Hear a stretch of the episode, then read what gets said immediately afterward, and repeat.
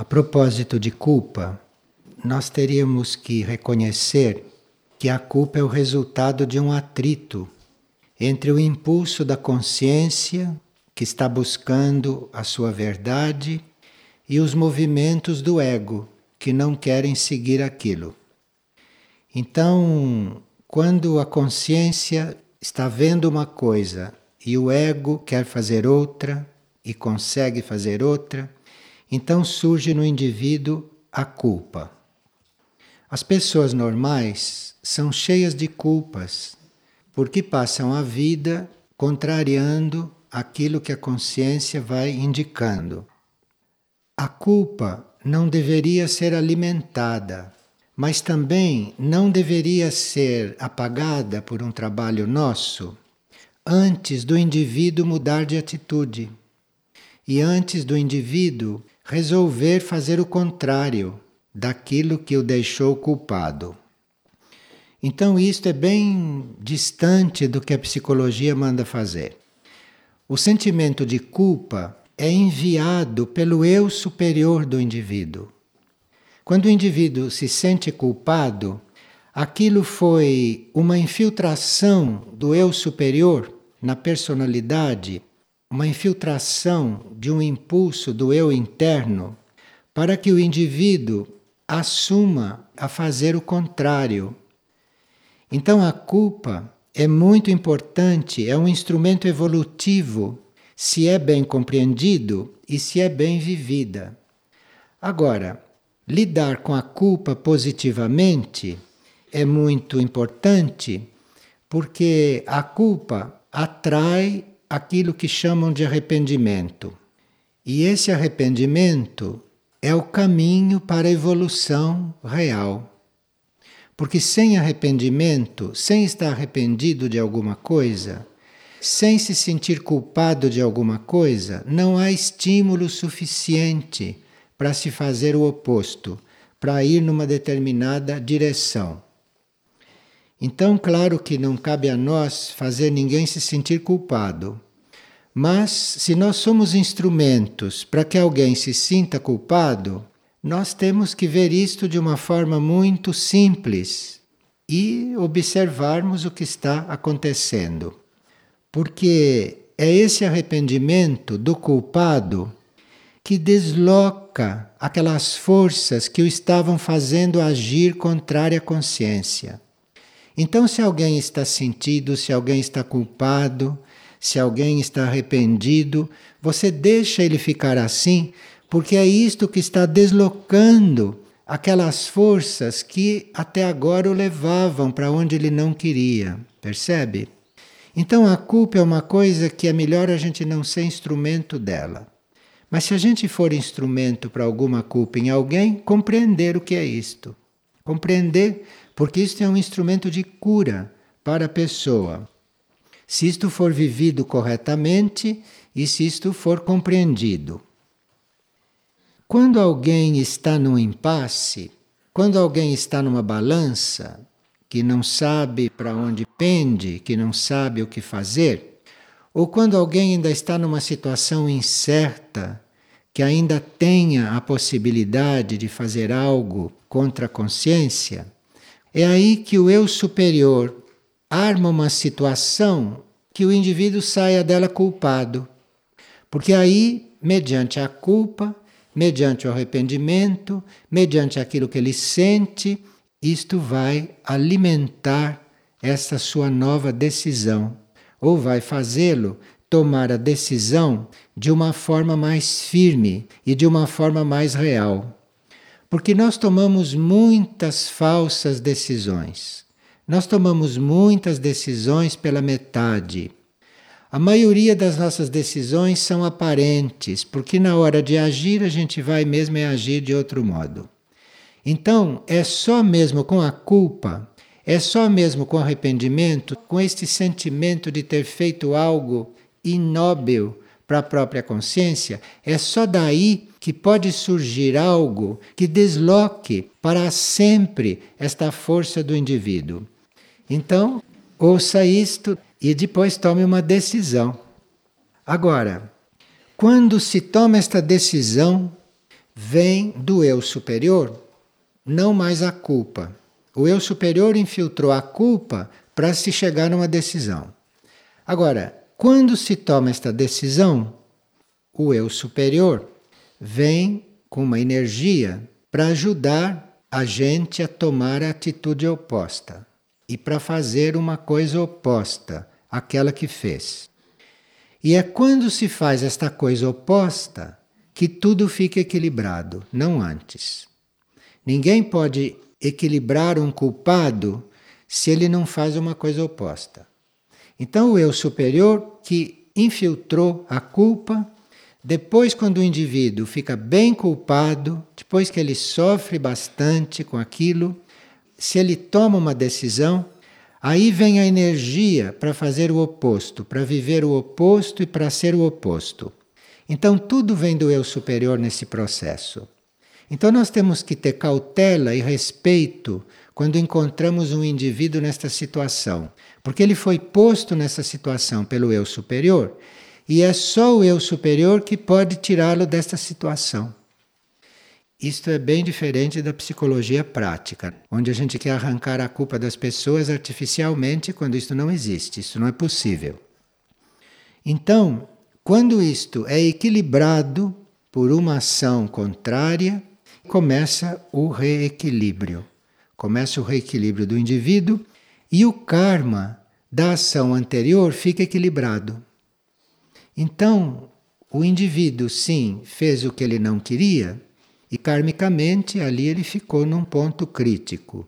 Mas quando ele toma a decisão e quando ele muda de atitude e faz a ação oposta, aquele karma ficou equilibrado. No equilíbrio kármico, aquilo não pesa mais. Então, na realidade, a culpa é o caminho da cura. Se o indivíduo vai participar bem conscientemente do seu processo, e se o indivíduo vai trabalhar bem conscientemente o seu ser. Então é muito fundamental a ação oposta. E não é nada aconselhável a gente alimentar esse sentimento de culpa. Porque um sentimento de culpa alimentado, um sentimento de culpa prolongado, não resolvido por uma ação oposta, esse sentimento de culpa vai levar o indivíduo a uma doença, vai levar o indivíduo a uma enfermidade. Então a culpa, bem compreendida e inteligentemente vivida e resolvida, é um instrumento de cura. Agora, uma culpa crônica que não é resolvida, isto é um motivo para levar a uma enfermidade.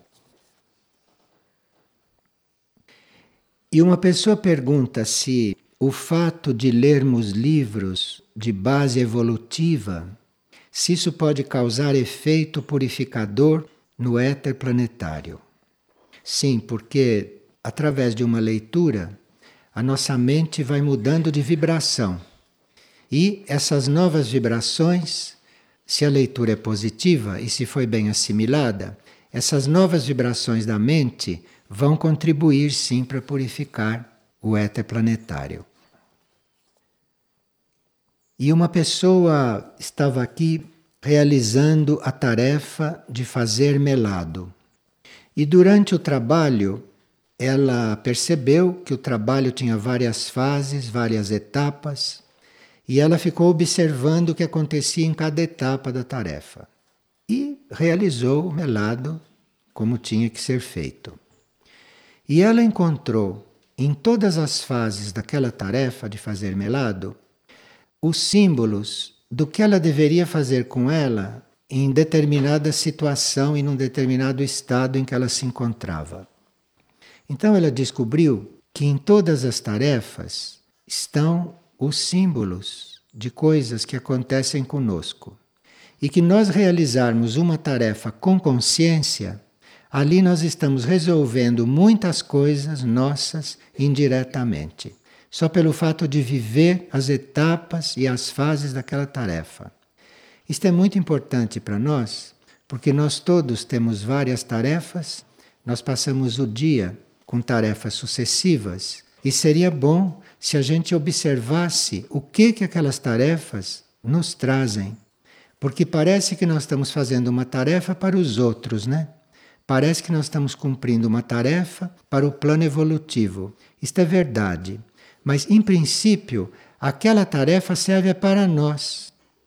Então, dependendo de como nós a fazemos, dependendo de como nós a desenvolvemos, nós vamos descobrindo nela todas as chaves para lidar com os nossos processos, para lidar com esses processos psicológicos e humanos. As chaves todas estão nas tarefas que nos são atribuídas pelo plano, naturalmente.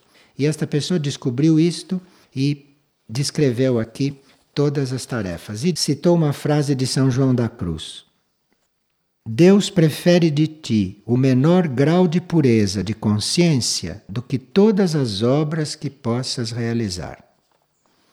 Porque se você não faz a obra com consciência, você está fazendo um trabalho material. Mas não se trata só disso. Se trata realmente de você se transformar enquanto faz aquilo.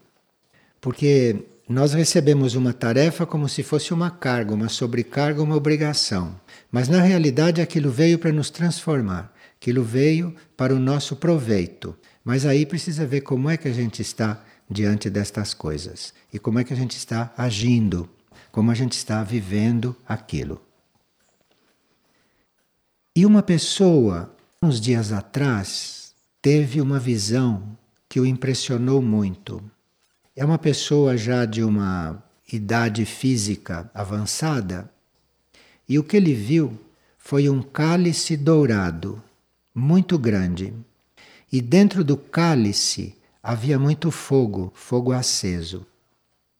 Bem, esta pessoa e quem estiver coligada com este assunto do cálice, que é um símbolo nosso, não, de abertura, de entrega e de oferta, pode ver na página 400 do glossário esotérico o verbete regente monádico. E nesse verbete do regente monádico, nós vemos ali a situação do cálice completa. Porque este cálice de ouro que ele viu é uma atitude de abertura na qual a alma dele está. Se fosse um cálice normal, se fosse um cálice de cristal, de vidro, se fosse um cálice normal, queria dizer uma abertura da personalidade para o alto. Mas um cálice de ouro não é uma abertura da personalidade. Um cálice de ouro é uma abertura da alma para um nível mais alto. E no glossário esotérico existe uma ilustração que é o cálice em todos os seus níveis. E vocês veem que o cálice começa a sua abertura a partir da alma. Então é muito ilustrativo esse verbete para nós nos localizarmos no nosso próprio cálice, compreendermos a nossa posição no cálice, porque nós podemos estar na base deste cálice, como vocês veem lá pela figura, quando é a personalidade que está se abrindo. Então a abertura da personalidade, a oferta do ego, a oferta do eu consciente, esta abertura do eu consciente, isto é a base material do cálice. E ali está representada pelo pé do cálice. O cálice começa a se abrir, é na altura da alma, se abrindo para a mônada. E o fogo que ele viu dentro do cálice é esse estímulo, é esta resposta que o regente e a mônada dão para a alma aberta. Então ele está vendo a verdadeira posição dele no caminho espiritual. Lhe foi mostrada a verdadeira posição. E uma pessoa que está numa avançada idade física, é muito bom que saiba a sua posição, para não pensar que a sua posição diante da vida quer dizer esta vida terrestre, que nós podemos abandonar a qualquer momento, é só chegar o momento e sair. Mas é bom que esta pessoa compreenda qual é a posição atual dele no caminho. E ele então fica sabendo que a sua alma está totalmente ofertada, que a sua alma está totalmente aberta para os níveis superiores e que está sendo alimentada por este fogo superior, por este fogo que vem do regente monádico. E isto deve dar para a personalidade aqui uma reflexão muito profunda sobre a sua vida e para que ele possa ver qual é a vida dele, o que se está realmente passando na vida dele. E isto, para quem já está avançado nos anos, é muito importante, porque quando as pessoas chegam numa certa idade física, em vez de olharem para estas coisas, em vez de olharem para os seus processos internos, que é o que eles vão prosseguir fazer conscientemente quando saírem do corpo, ou nesses estágios finais da encarnação, ficam aí preocupados porque estão ficando idosos e perdidos em tantas ilusões, em tantas coisas, e com isto deixando de viver algo que só se pode viver nesses momentos. Ninguém pode viver certas coisas antes de certas etapas estarem cumpridas, inclusive certas etapas físicas estarem cumpridas aqui na Terra. Bem, o fogo está presente em várias outras manifestações da pessoa. Aqui, uma pessoa estava num encontro do grupo do laboratório, então estavam todos sentados em círculo quando começaram a recitar os mantras nessa reunião.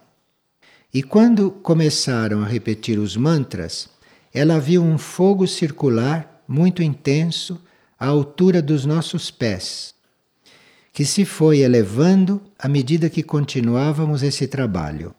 E tudo se transformava em chamas sutis que nos envolveram totalmente. Então, se trata realmente do serviço desinteressado e se trata realmente de estar unido neste serviço. Porque se há uma união de pessoas, como aqui que se formou um círculo, este fogo, este elemento superior, tem mais combustível, tem mais oportunidade ou tem uma situação mais favorável para queimar, para transmutar aquilo que está ali. Então a gente faz uma reunião para cuidar aparentemente de um assunto de laboratório. Ou a gente faz uma reunião para aparentemente cuidar de uma certa coisa. E o que acontece é outra. E o que acontece ali realmente é outra. E uma pessoa está perguntando qual é a diferença entre o universo material e o universo imaterial porque ela lê estas coisas nos livros e não compreende muito. Quando nós falamos de universo material, quando nós falamos de vida material, nós falamos da vida que vai do plano físico ao plano monádico. E quando falamos de universo imaterial ou de vida imaterial, nós falamos da vida da mônada para cima. Então existem infinitos universos. Não é só esse universo onde nós estamos que existe. E este onde nós estamos, como vocês veem, é um universo material. Existem também infinitos universos que não são materiais. Isto é, que são universos que não estão no físico cósmico. São universos que estão manifestados no plano astral cósmico. Então, esses universos que não estão no plano físico não são universos físicos, são universos imateriais. E isso no glossário está explicado. Então, quando a gente usa a palavra imaterial, a gente quer dizer não neste plano material, não neste universo material, mas já estamos entrando num outro nível que está além da mônada. Uma pessoa pergunta quando devemos querer e quando devemos entregar. Porque ela acha complicado querer e entregar ao mesmo tempo. Aqui se trata de nós querermos entregando. Nós queremos, mas entregando o que estamos querendo. Isto é uma coisa só. Porque aí, se nós queremos e ao mesmo tempo entregamos, se não tiver que ser, não é. É só dar tempo para as coisas serem como devem ser. Não é só querer, precisa dar tempo para ver se é isso mesmo. E isso a gente vai entregando. É um movimento interessante. E uma pessoa, quando o corpo dorme, ela percebe que a mente continua desenvolvendo raciocínios e que até chega a algumas conclusões lógicas, que ela toma conhecimento totalmente depois que acorda. Então, isto é a mente concreta que continua funcionando enquanto o corpo físico dorme. Mas isso não é bom porque a mente concreta já funciona de dia e se continua funcionando à noite, isto vai dar um cansaço com o tempo, um cansaço mental concreto. Então precisa fazer a entrega da mente ao eu superior antes de adormecer. Fica fazendo a entrega da mente, ele se ocupa de alguma maneira de resolver isto. Quando se faz uma entrega assim, é muito importante a gente não ficar preocupado com o assunto. Porque se a gente continua preocupado com o assunto, é como se não fizesse a entrega. Quer dizer, ou a gente entrega ou se ocupa do assunto. Fazer as duas coisas ao mesmo tempo, uma coisa fica anulando a outra. Então, quando a gente entrega uma coisa, a gente solta. Solta aquilo. Deixa que aquilo vá ser como tiver de ser. E não fica se ocupando daquilo depois que entregou. Senão a mente só pode ficar mesmo cansada. E uma pessoa pergunta: o que faz uma pessoa achar que outras pessoas não gostam dela? Que importância tem que não gostem da gente? Que importância tem isto? Isto não é um problema nosso.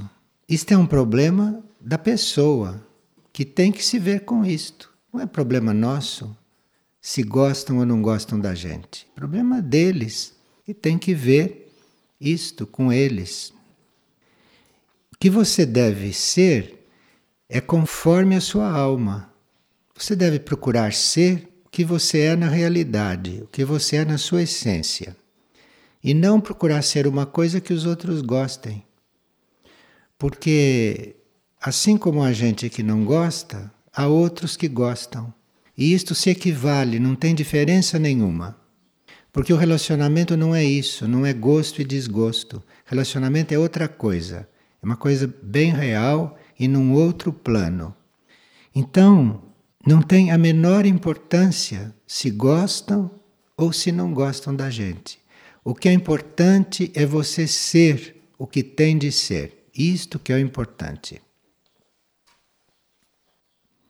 Uma outra pessoa diz que é muito indeciso e que ele fica muito preocupado com isto porque precisa de energia para tomar decisões. Como eu posso mudar isto? Bem, você não vai mudar isto enquanto não aceitar que você neste momento é indeciso. Então não tem que ficar brigando com isto, tem que aceitar que é indeciso. E se você aceitar que é indeciso, você vai ver que nesta indecisão existe a raiz da prudência. Então, se você é indeciso, quer dizer que se você sair desta situação, se você transformar esta situação, você tem energia para ser prudente, coisa que muita gente que não é indecisa não tem. As pessoas são imprudentes. Você vê pela vida que elas levam, pelas coisas que elas fazem, são imprudentes. Desafiam certas coisas até do próprio destino. Então são imprudentes. Aquele que é indeciso tem capacidade de se tornar prudente. Então tem que pensar sobre isto, tem que ver a diferença da energia entre ser indeciso e ser prudente e ir fazendo esta transição, e buscando essa transição. E alguém diz que na sua família há uma pessoa que há muitos anos toma remédios fortes para poder dormir. E há muitos anos ela faz terapia, mas sem resultados. E agora ela está começando a sentir efeitos físicos no próprio cérebro. Como posso ajudá-la? Se você está disposto a ajudar alguém, se você está internamente aberto para ajudar alguém, e se você está em oferta para ajudar quem quer que seja, aqueles que estiverem abertos a receber ajuda vão se aproximar. Ou você vai reconhecer e vai ajudá-los. Porque não basta que a gente queira ajudar. Isto é só metade do trabalho. A outra metade é precisa ver se o outro quer ser ajudado. Ou se o outro quer uma coisa à maneira dele. São coisas diferentes. Então, estar disposto a ajudar no que for necessário é um estado, é uma oferta nossa permanente. Isto não quer dizer que a gente vai ajudar todo mundo. Porque há pessoas que não querem ser ajudadas. E a gente não pode conhecer isto mentalmente. Então precisa fazer a oferta, fazer a entrega e ter fé que aqueles que puderem usufruir da nossa ajuda se aproximarão ou acontecerá da gente ficar sabendo, acontecerá um encontro. Agora, uma pessoa assim tão complexa como esta que ele está descrevendo e que já está num estado bastante adiantado nessa complexidade, está se transformando até num caso psiquiátrico. Se trata de pedir luz internamente a respeito de se deve ou não ajudá-la de uma forma concreta e considerá-la perfeita e íntegra na sua essência. Não importa, a pessoa aqui pode ser um caso psiquiátrico até grave, mas na sua essência ela é perfeita. Além dos corpos, além da mente, além da alma, ela é perfeita. Ela é uma essência íntegra e perfeita. Então, se não resta nada para fazer externamente, nem no plano físico, se não nos resta nada a fazer, resta fazer o principal, que é afirmar que aquilo é perfeito e íntegro na sua essência. Porque aí você vai confirmar esta integridade interna da pessoa. Isso é o principal na vida única. E uma outra pessoa que faz fotografias fotografou uns movimentos de nuvens muito simbólicos. E a foto que ela fez das nuvens é uma espécie de ser voando pelos céus, voando com um impulso vertical. Uma bela foto. Então, isto nos faz entender que as nuvens, como elas se colocam nos céus, para nós elas podem ser símbolos vivos. Mas para que elas sejam símbolos vivos para nós, precisa que a gente esteja realmente procurando uma realidade. Então, as nuvens podem nos mandar um símbolo que a gente compreenda, como esta que se colocou em forma de algo que voa para cima, dizendo para a pessoa que estava fotografando que se trata dela estar se elevando nos céus, no rodapé da foto tem um pedaço de paisagem aqui na Terra. Mas esta paisagem na Terra é 5% da foto. 95% é céu com esta nuvem formando este ser que voa. Então está dizendo a ele que sim, tem os pés aqui nesse 5%, mas passe 95% no céu. Porque aqui é que está o movimento que você necessita. E assim como as nuvens se movem, se arrumam, se ajustam para nos mandar mensagens, se nós observarmos, as circunstâncias da vida também se armam para nos mandar mensagens. Então, tanto as nuvens quanto as circunstâncias da vida são mutáveis. Você olha para uma nuvem, dali a pouco você nem firmou os olhos ali, ela já está mudando. E assim são as circunstâncias da vida. Se você olha as circunstâncias, ela já está mudando. Então são coisas mutáveis, são coisas que não são fixas. E certas circunstâncias que vão mudando, que vão se ajustando, vão nos mostrando coisas, vão se arrumando, de forma que a gente aprenda alguma coisa. Que a gente, olhando aquilo, observando aquela mudança, que a gente também mude de ponto, que a gente não fique no mesmo ponto. Então, isto de observar as nuvens é um meio caminho andado para a gente observar as circunstâncias, não se envolver com as circunstâncias. Você está vendo uma nuvem lá se transformando, mostrando um símbolo, você não está envolvido com aquilo, está? Você está observando. A mesmo é fazer com as circunstâncias da vida. Você vai observando tudo e vai vendo o que aquilo quer te dizer. Vai vendo o que, que aquilo está simbolizando para você.